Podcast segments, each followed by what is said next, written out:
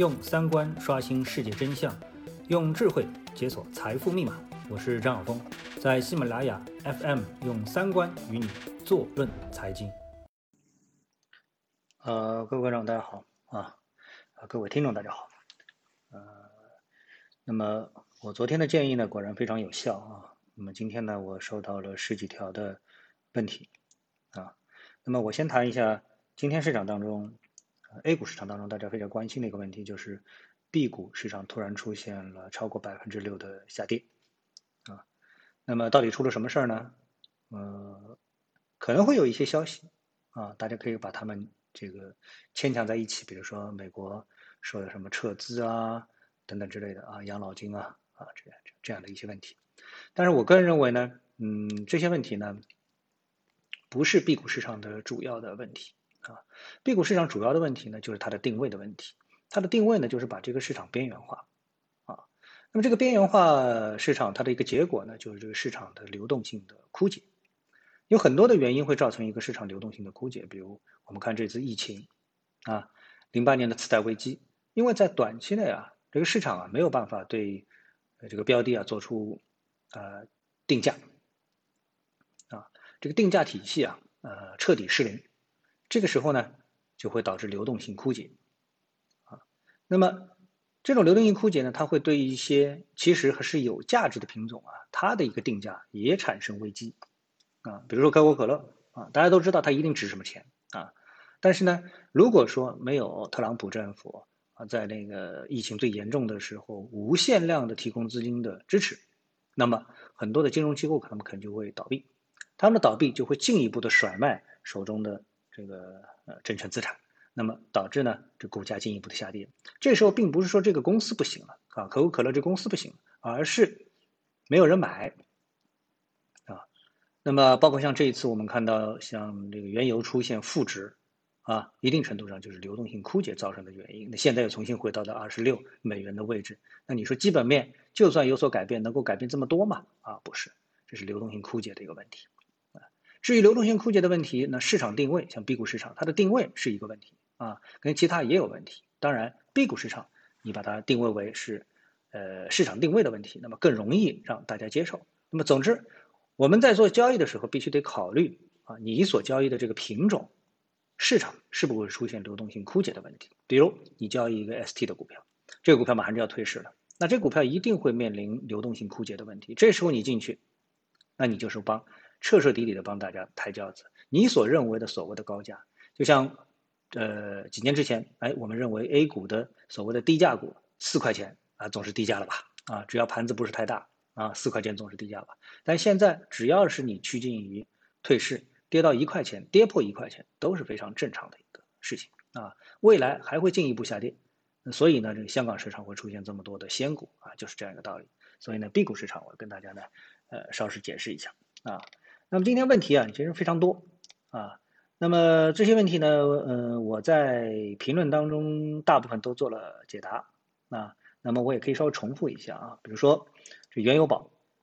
呃，能不能从产品宣传和介绍上，那么作为问题来进行起诉呢？其实核心啊，它的原油宝的问题，大概大家经过这么长时间的分析，专业人士的分析啊，这么多自媒体看下来之后，这个基本原则问题大家都明白了啊。这一款产品绝对是违规的。对银行来说，它不适合推出这样一个产品，但是不适合不适合啊？那么它总是要有一个赔偿的尺度啊，它的一个点在哪里？那么这个点呢，实际上呢是由银行和呃监管机构商定的啊，并不是由这个原告到法院去上诉，然后由法院裁定的，对不对？所以呢，呃，从现在的这个网上所流传出来的，我觉得也是有意流传出来的一个和解的方案。那么可以看出，也就是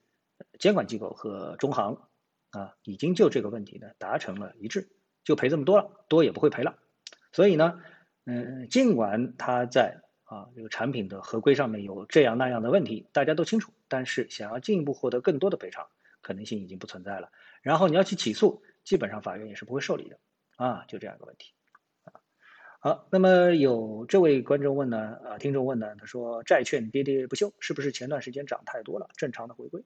啊，嗯，这个呢，我觉得呢，我理解啊，因为债券市场其实我不是太熟，但是呢，它的原理我大致呢认为它还是跟资金有一定的关系，就是资金供给啊有这个明确的关系。那么资金供给呢，又是和大家对这个整个市场的多空啊，这个就是嗯向好的情绪和悲观的情绪。乐观情绪和悲观情绪的一个评估有关系，对不对？那我们知道前段时间疫情非常的严重，所以呢，这个呃利好所谓的，因为就需要利好来对冲嘛，所以出了大量的利好，货币呢非常的这个宽松。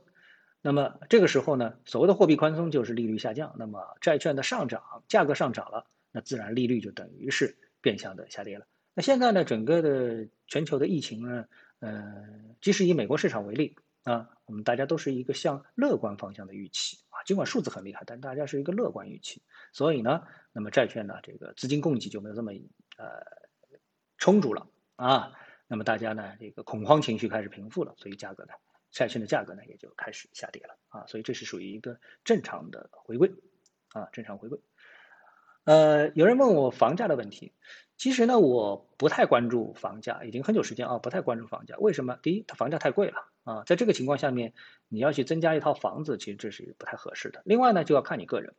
如果你个人呢已经有了一个，因为你房子买房子为什么啊？就两个目的嘛，对吧？一个是刚需，另外一个就是对抗通胀啊。那么如果说你的刚需已经解决了，那么你剩下的就是对抗通胀啊，对抗通胀。那么如果对抗通胀的话呢，那么其实房价呢，在过去历史上证明它是有效的。前提在于你手里没有能够对抗通胀的啊，对抗通胀的比较好的工具。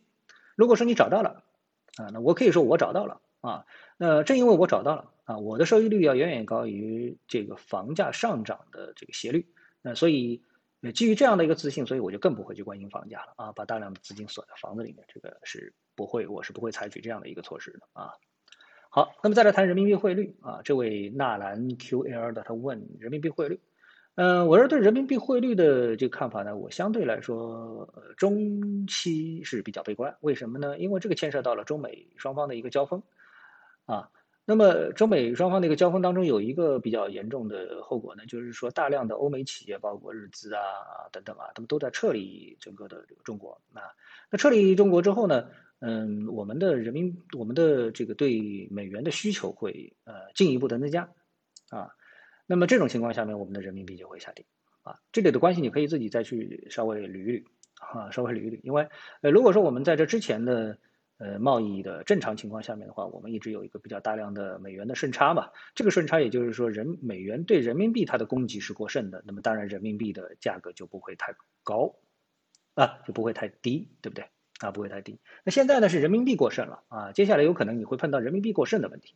那么碰到人民币过剩的问题呢，就是类似于像通胀啊、呃美元稀缺啊这些问题可能都会出现啊。这时候人民币你继续看涨可能性就比较呃讨厌了啊，比较。然后呢，呃原来呢这个海外都希望人民币保持一个高的汇率是为什么呢？因为人民币的高汇率它意味着人民币出口产品的竞争会下降啊，大家不希望中国产品卖得太好啊。这种这其实是正常的啊，这个没有什么阴谋，这是正常的。啊，呃，就像这个大家希望日元不要太，呃，便宜一样的啊，这个你太便宜了，你的日日元，你的日日本的这个产品竞争力这么强，那别人还活吗？对吧？是这样一个道理啊啊，是这样一个道理。好，嗯，那这位呢问，前段时间买了一些短债基金，我刚才说的对，呃，债。券的啊，这个基金啊，我不是太熟，但是我刚才说了，就是整个的一个市场啊，对经济的乐观和悲观，还有一个资金的供给的货币政策的一个问题。那这样的一些问题呢，是你关注的一个重点啊，我认为是你关注的重点。呃，这方面的问题关注好了之后呢，那么对于这个债券呢，也可能是有所帮助。那债券呢，一般呢，那属于是比较呃。回避风险的一样的产品啊，是一个总体上它是一个低风险的一个产品，那总体上是一个低风险的产品。那我觉得在中国啊，嗯，过于偏向于低风险产品啊，这个不利于对抗整个呃这个货币的这个充分的啊发行啊。